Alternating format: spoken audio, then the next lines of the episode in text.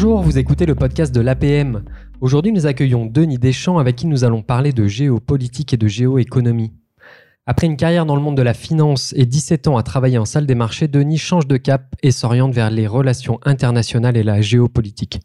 Aujourd'hui, il est éditeur d'une lettre géopolitique quotidienne pour les dirigeants d'entreprise, le 24 heures sur la planète, mais il enseigne, il est conférencier en géopolitique, géoéconomie, il conseille les chefs d'entreprise, tout en préparant un doctorat sur la Chine et la route de la soie. Bonjour Denis. Bonjour. Tout un programme, hein, Denis? Eh oui, il faut bien occuper ses journées et ses nuits. Alors, pour te présenter, est-ce que tu peux nous expliquer comment on passe de la finance aux relations internationales? En réalité, on ne passe pas puisque c'est la même chose. Euh, L'avantage de, la finance en salle des marchés, moi j'ai beaucoup travaillé sur les marchés américains. En fait, on est au milieu de tout, de toutes les informations. Toutes les informations impactent les, marchés financiers. Et lorsque j'ai arrêté en 2009 parce que je pensais qu'on était dans une crise centenaire et que le métier n'allait plus être intéressant, euh, j'ai arrêté. Je me suis occupé de mes filles, j'ai relancé euh, quelques-uns de mes projets, j'ai fait des comment dire des études en géopolitique justement, et ça me manquait ça me manquait énormément et mes anciens clients et amis m'ont demandé de continuer de poursuivre ce que je leur faisais, c'est-à-dire un point de tout ce qui se passait dans la nuit euh, avant de débuter mes recommandations d'achat ou de vente. Voilà comment j'en suis revenu en fait aux ce que j'appelle les agitations du monde. Alors oui, effectivement, tu es extrêmement dynamique, tu publies beaucoup de contenu. Là, tu viens de parler de la fameuse lettre quotidienne qui a vocation à donner une grille de lecture sur le monde aux gens qui la reçoivent. Alors, à qui elle s'adresse cette lettre? Elle s'adresse à tout le monde en réalité. Au départ, elle s'adresse à mes amis euh, qui sont des gérants euh, de fonds de placement en bourse. Euh, et puis petit à petit, ça s'est fait connaître et j'ai beaucoup beaucoup de chefs d'entreprise euh, et mes chefs d'entreprise, euh, il y a aussi bien des tout petits chefs d'entreprise, de, il y a des artisans qui s'intéressent euh, au mouvement du monde, mais j'ai aussi, par exemple, Stéphane Richard, le, grand patron d'Orange, et j'ai quelques autres très grands patrons du CAC 40. Donc le spectre est très large. J'ai énormément de PME, et depuis peu, on s'est ouvert aux particuliers. Donc ce sont des abonnements extrêmement modiques et individuels. L'idée, c'est vraiment d'apporter des nouvelles factuelles. Je suis une toute petite en fait agence de presse. Je livre les faits. Voilà, tout, tout, ce qui se passe dans le monde en dehors de l'Europe, parce que l'Europe est bien, est bien couverte par les journaux, notamment euh, les échos, le Financial Times. Et moi, j'essaie d'éclairer euh, les gens euh, d'une manière très structurée, tous les matins vers 8 heures, sur tout ce qui se passe dans le monde. Alors, on, est dans une période particulière. Là, on enregistre, en, septembre 2020. Depuis le mois de mars, il s'est passé beaucoup de choses. S'il y avait qu'un seul article que tu devais retenir dans, celui dans ceux que tu as publiés depuis le mois de mars, ce serait lequel? Alors, il y, a, il y en a plusieurs qui me viennent en tête comme ça. Euh, je vais en choisir un tout à fait au hasard parce qu'il vaut mieux prendre ça sous un format humoristique. Euh, c'est Donald Trump, il y a deux jours, qui a dit communiquer la, la, Maison-Blanche. Hein, ce sont des choses sérieuses. Hein, on parle de choses sérieuses. Tout est sourcé chez moi, hein, auprès des agences de presse. Et euh, Donald Trump a dit, à propos du réchauffement climatique, ne vous inquiétez pas, un jour, ça se refroidira. communiquer de la Maison-Blanche. Il y a ça aussi dans les relations internationales. Alors, est-ce qu'il applique euh, les, juste les, règles de marketing de clivage? Il le fait exprès, Donald Trump, toi qui suis ça très près. Oui, oui, bien sûr. Bien sûr, il est assez fort et on se rend compte en fait que euh, finalement, le, le, le citoyen, hein, l'habitant de la cité, le citoyen qui a le qui, qui a l'exercice du droit de vote, cette chance incroyable. Nous sommes dans des, dans des pays fantastiques où on a le droit de s'exprimer, contrairement à d'autres. Euh, il y a encore des pays dans le monde où les femmes n'ont pas le droit d'avoir un permis de conduire, d'avoir un compte bancaire, l'Inde par exemple, et ainsi de suite on a cette chance incroyable.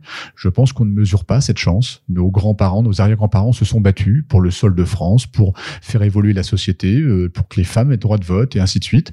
Et, euh, donc ça, c'est très important, cette citoyenneté.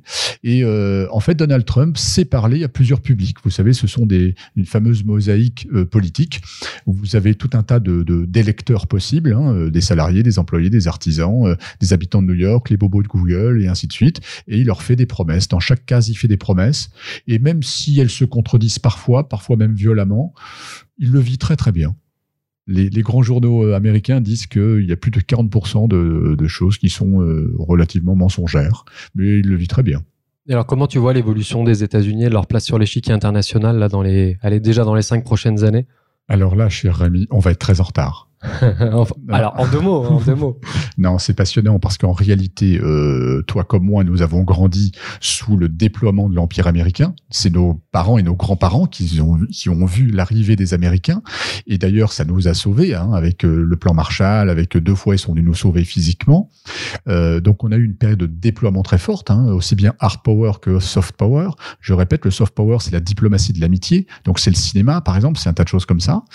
Euh, et en fait, ce qui est assez impressionnant, euh, c'est que au jour d'aujourd'hui, le, les États-Unis sont en reflux, ils sont en contraction, ils se replient sur eux, et c'est la première fois depuis euh, l'histoire moderne que les Américains ne sont pas les sauveurs du monde dans une crise internationale. C'est assez étonnant. Donc ils sont en train de, vous savez, c'est un peu comme le reflux de la mer. Ça libère des espaces et après, libre à chacun d'occuper ces espaces euh, dans le mouvement suivant. Euh, en, tant que prospectiviste, en tout cas, c'est. Mhm.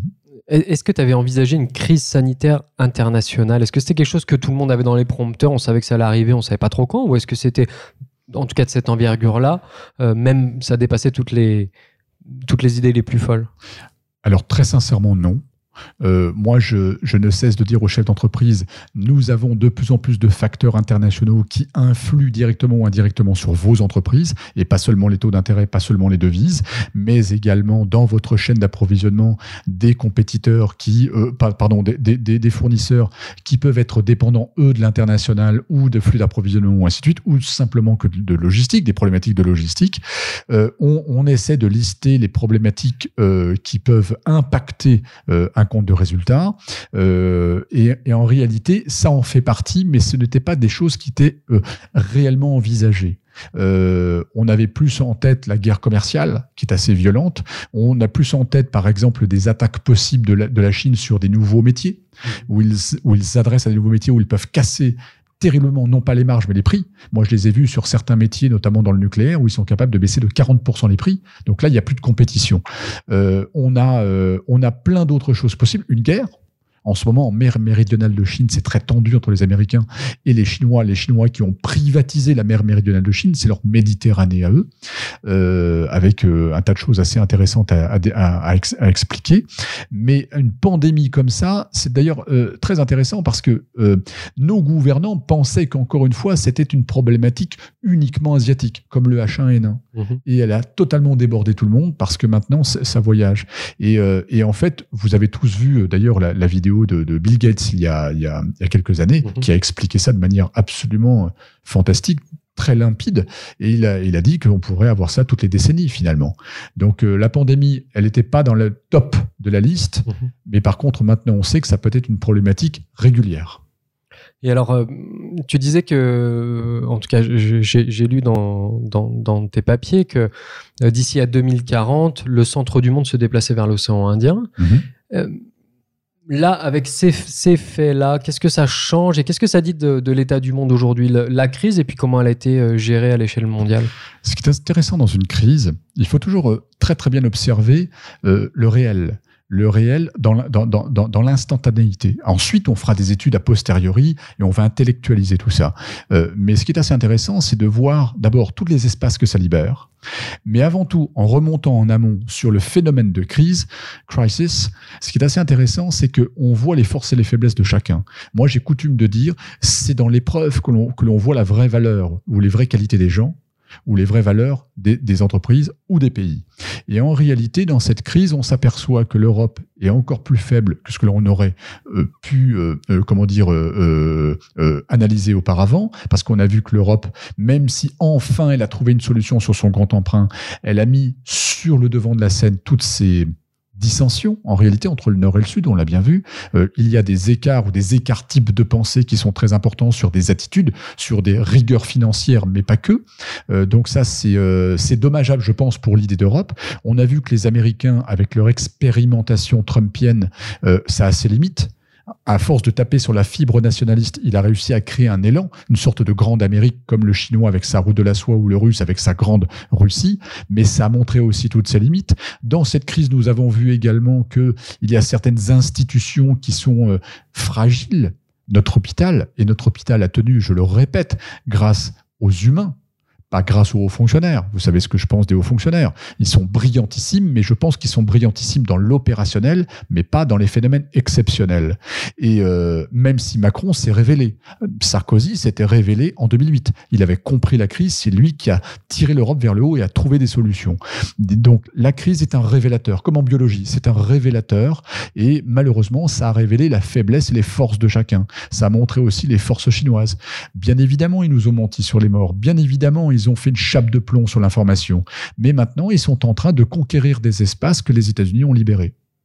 Donc la, Chine, finalement, sort renforcée de cette crise-là, alors qu'à un moment, on a cru que, bah, que ça allait vraiment les affaiblir? Je le pense. Je le pense parce que ils sont très forts dans la communication, ils sont très forts aussi également, on va dire des choses qui fâchent, dans la manipulation manipulation de l'information, euh, manipulation sur leur système de, comment dire de traitement euh, du Covid.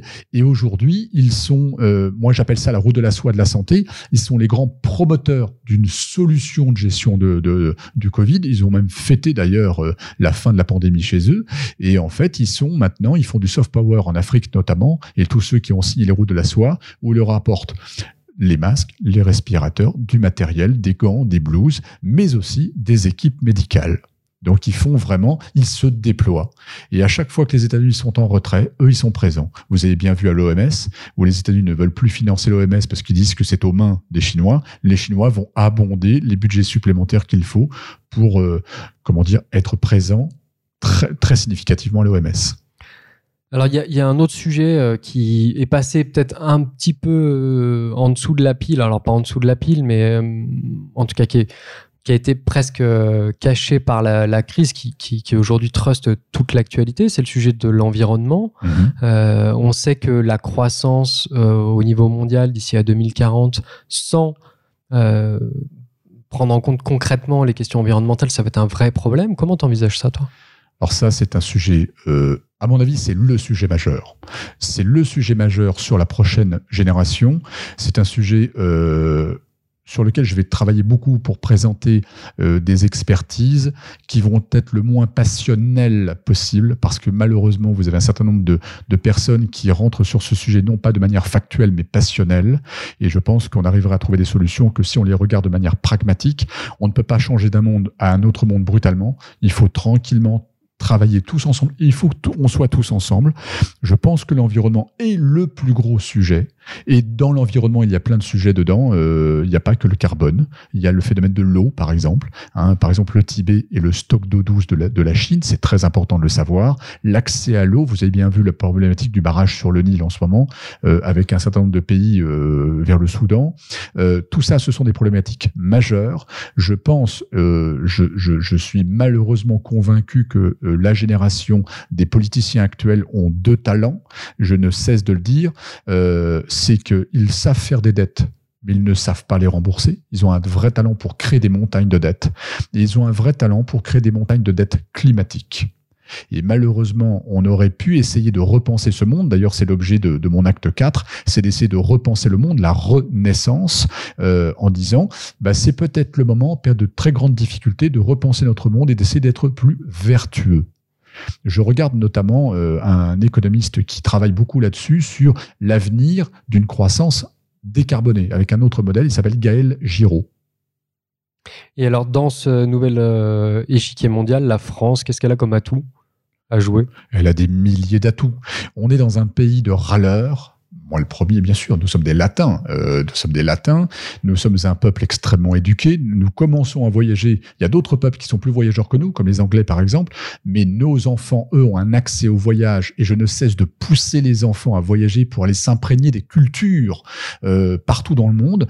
Surtout de se rendre compte qu'il y a des gens avec moins de 1 dollar par jour. Ils sont heureux parce qu'ils ont une philosophie de vie qui leur permet de, de, de, voir, de, de vivre euh, petitement, sereinement, avec euh, comment dire, avec peu de choses. Nous, nous sommes des enfants gâtés. Euh, nous sommes des enfants gâtés. Nous sommes le peuple universaliste, humaniste, le peuple des Lumières. On a mais des milliards de choses en nous en tant que en tant que richesse culturelle et malheureusement, on n'en fait rien c'est vraiment regrettable. On a un des plus beaux pays du monde. Quand on voyage beaucoup, on s'en rend compte.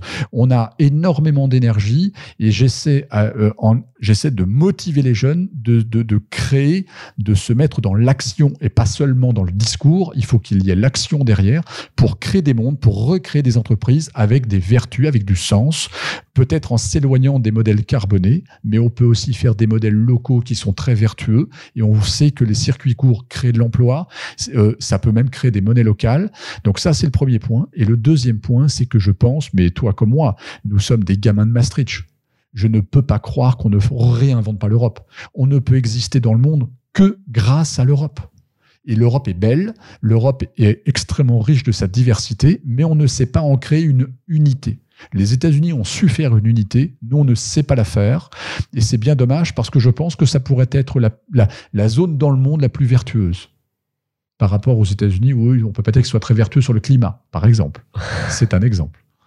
Et alors, euh, bah, donc, quand on parle de la France, il y a aussi, on pense aussi à ces territoires. Et j'ai vu que tu étais allé beaucoup à La Réunion, que tu avais publié beaucoup là-dessus. Pourquoi La Réunion? Qu'est-ce qui se passe là-bas qu'on ne voit pas d'ici, nous, alors? Alors, c'est le Parce qu'on en parle très peu. Exactement. Alors c'est le hasard total. Euh, j'ai été euh, invité très chaleureusement plusieurs fois par les clubs APM, les clubs APM de la Réunion et de Maurice également, parce que c'est une île sœur en fait. Hein.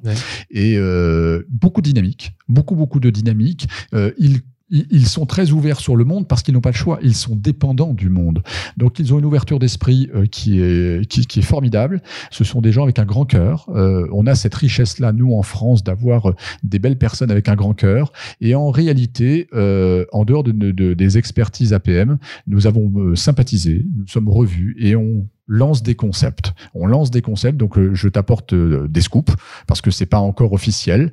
Donc euh, voilà, on a lancé le, club des jeunes où l'idée c'est vraiment de croiser les deux mondes. On a essayé, on a été empêché à la dernière minute par le préfet d'avoir une, une, présence physique en face de nous, mais on a fait une conférence, on devait faire deux conférences, une devant 1000 jeunes avec des amphis interconnectés dans le nord et dans le sud, et devant 1000 chefs d'entreprise le lendemain, et de faire croiser ces deux mondes, non pas par hasard, parce que ça se croise pas si facilement que ça, mais en prenant un, euh, élément clé, un trait d'union, c'est chacun doit venir avec un, un, un projet, et nous, on les aide à développer le projet. Et on fait tout de manière entièrement bénévole. On est là pour leur dire, eh bien, il vous faut euh, quelqu'un pour vos business plans. Moi, je sais faire. Je suis parti de la société, des, des analystes financiers. Je peux vous guider pour améliorer votre business plan ou réduire vos risques. On peut, euh, comment dire, euh, vous connecter avec des producteurs, avec du marketing, avec tout ça. Et en fait, tous ces, ces genres de choses qu'on aurait aimé avoir, nous, à 20 ans, avec des idées. Donc ça, c'est la première chose, le club des jeunes.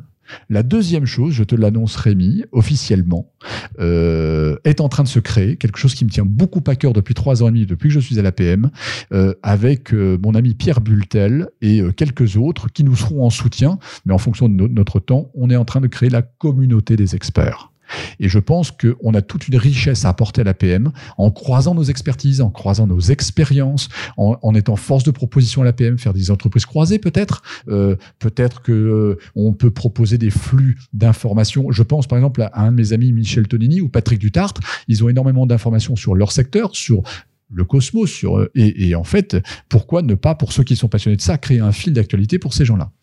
Troisième élément le troisième projet qui me tient beaucoup à cœur qui a été lancé officiellement mais pour l'instant on n'a pas diffusé de communication dessus. Troisième élément ça a été euh, sous l'impulsion d'un club APM euh, à l'île de la Réunion le club Ketali on a lancé le concept de adopte un expert.apm et j'ai été adopté. voilà. Donc je fais partie du club. Ils me font partager euh, leurs ressentis, euh, leurs super expertises. Euh, on partage des projets ensemble, on se voit. Quand je suis là-bas, eh bien on invite plein de chefs d'entreprise pour leur donner le goût l'APM avec le président, avec les membres, avec l'animatrice. Et en fait, l'idée c'est ben, on est, on est rayonnant et on attire des gens à nous. Et en fait, on a des, on, on a des chefs d'entreprise qui souhaitent intégrer l'APM. Voilà l'idée. Denis, maintenant, ton, ta mission, c'est d'emmener le podcast de l'APM sur l'île pour qu'on puisse enregistrer des épisodes. Moi, je suis tout à fait euh, partant. Avec grand plaisir. ça me fera plaisir de retourner sur cette île où j'ai vécu des heures magnifiques. Denis, un grand merci pour cet échange. L'ambition de l'APM, c'est d'aider les entrepreneurs à se transformer, à créer de la richesse et à contribuer de façon positive au monde qui les entoure. Quels conseils pourrais-tu donner aux entrepreneurs qui souhaitent améliorer la résilience de leurs entreprises? Hmm. bah, Qu'ils adhèrent à l'APM déjà L'APM, c'est la plus grande organisation du monde par rapport à la richesse des experts qu'elle porte. Ça, c'est le premier point. Le deuxième point, j'étais encore hier à quelques centaines de kilomètres d'ici, dans le nord, au Bélux, pour faire une expertise. J'étais très touché. Ils ont fait un tour d'horizon de leur, de leur club et ils ont dit tout ce que ça leur avait apporté et notamment avec les codev, qui ont permis aux chefs d'entreprise qui ont, qui, qui ont proposé un sujet souvent ce sont des sujets lourds hein, quand même, eh bien ça les a sortis la tête du guidon, ça leur a donné de la hauteur et on est plus intelligent à plusieurs et ça leur a ouvert les chakras ou des perspectives et ils en sont sortis à chaque fois dans 100% des cas. Ça, c'est l'APM. L'APM, c'est un outil fantastique. C'est une idée de génie. Il euh, n'y a, y a, a pas souvent des génies. Il y a un génie qui a dit il faut qu'on fasse rencontrer des experts, des animateurs, des membres et que on partage du savoir, des expériences. C'est une idée de génie. Et moi, je trouve que ce sont les idées les plus simples qui vont les plus loin. Ça fait quoi? Plus de 30 ans ou 35 ans que ça 1987, je crois, euh, que ça existe. Euh, je, donne beaucoup de mon temps à l'APM parce que dans, dans sa vie, il y a des choses qui nous font gagner notre vie, il y a des choses qui euh, nous font perdre parfois du temps d'ailleurs aussi. On a nos enfants, mais il y a aussi, je crois qu'il faut être dans le don non pas dans la générosité, c'est pas la même chose, mais dans le don, pour essayer d'apporter euh, notre enthousiasme à des gens qui euh, ont envie de, de, de, partager le leur. Et puis, bah, tout ça, ça fait des très très jolies choses. L'APM, c'est, pour moi, c'est une maison formidable. Merci beaucoup, Denis.